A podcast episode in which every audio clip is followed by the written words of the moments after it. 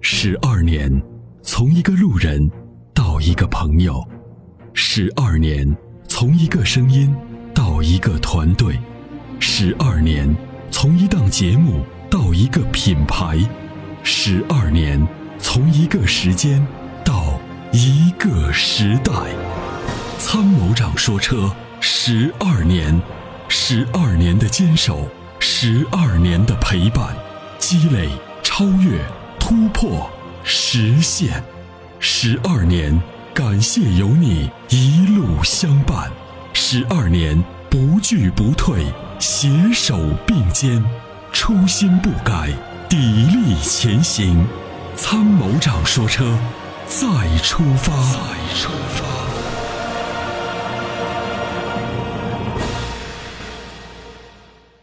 你好，你好，能听见吗？可以啊，呃，你好，我的电话终于打通了，非常荣幸。啊，我也是，呃，，啊我您想今天、呃咨询您哎两个问题。好的，啊，我这边就是说，啊，我这边想看好了一款车，就是卡罗拉和这个朗逸。嗯，我就是说，我们就是我这边主要就是呃公里数很大，就是每年能跑个六到七万公里。嗯嗯，所以说我就是请问您选哪一款比较好？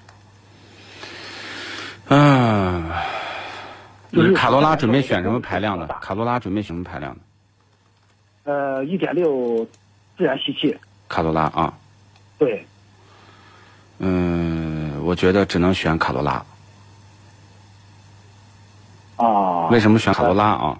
啊，您说，当然，卡罗拉呢，你要能选双擎的，那就更省油了。你公里数但是它那个特别大，那就省油。啊，明白了，这个因为你公里数大，就像咱们很多出租车为什么烧气，烧天然气的费用低嘛，算下来，哦，私家车烧气那不划算。打断一下可以吗？嗯，你说啊，我想请问那个双擎的它这个质量稳定性好吗？这个没问题，它是属于非常成熟的混合动力技术。哦，明白了。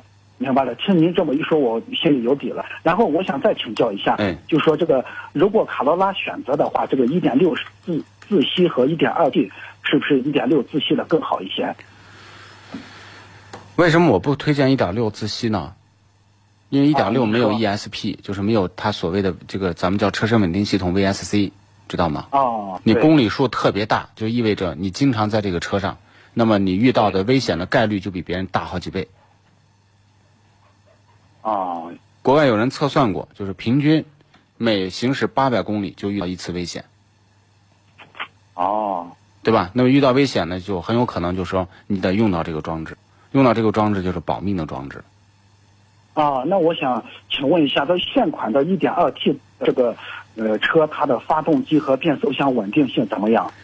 以我对丰田的判断，就目前来讲，它的这个 1.2T 的稳定性还算可以，但是呢，它不如1.6的稳定，因为1.6已经用了很长时间了哦，明白了。啊，所以呢，就是 1.2T 呢，但是它的整个的这个发动机的稳定性、质量稳定性，还是要比大众靠谱。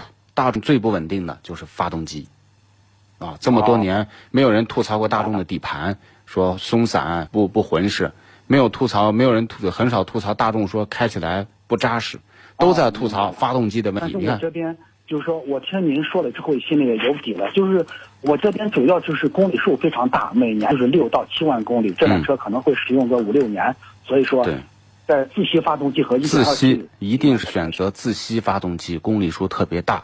另外呢，哦你如果预算够，一定要选择双擎，你开三十万公里就能把这个差价省下来更多。哦，您说对了，你听您这么一说，我心里就有底了。嗯不过这个问题完了，我还有另外一个问题嗯，啊，就是说在 B 级车里面，这个雅阁的这个二点零怎么样？它的发动机和变速箱好不好？可以啊，它这个这个是雅阁呢是 B 级车里面最保值的 B 级车，没有跟它保值率相提并论的车。凯美瑞都是次之的，明白吧？你哦随便逛一家二手车商、嗯车行，雅阁的保值率都是最高的。哦，我这边主要就是最主要的一个问题就是，呃，公里数很大，就是我刚才说了，每年六到七万公里，就是说这样子，我这辆车想打算开个五六年，甚至没问题更长的时间。就公里数说较大，就是说呃公里数较大二点零升的怎么样？可以，可以。啊嗯。哦，听您这么一说，我心里就非常踏实了。因为我，呃，就是我觉得你你们讲的都非常的这个有道理也感谢您的支持。啊。就是说，那这个我想请问，这就是说这个老款的这个凯美瑞是不是已经买不到了？有些地方还有库存，你看一下。哦，明白了。听您这么一说，好啊，那您看吧，好吗？？那我问一下，这个就是说这个呃，雅阁的这个发动机和变速箱它没有问题吧？就是说二点零的这一块。还行，就是本田 CVT 还算稳定。目前来讲，最不稳定的是日产的 CVT 和国产部分车型的哦 CVT。哦，这个哦本田和丰田的 CVT 相对稳定，但如果你能上凯美瑞的2.0的 6AT，那就是更稳定了，明白吧？啊尤其这公里数大以后明白您的意思啊，这个凯美瑞二点零它有它的就是标配就是六 AT 的，对是，吗？没错，是的。哦，那听您这么一说的，凯美瑞这个二点零老款它是非常好的。对，哎呀，太感谢您了！哎没呀，事我这听了您的节目，这个心里就是踏实多了，嗯并且呢也学会了很多很多有用的东西。呃，不敢这么说，我们一起探讨，好吗？哦那就这样，嗯，哦好，好的，好的，非再常见，感谢啊！哎哎哎，好，拜拜，哎好，的，谢谢，哎，再拜见。拜。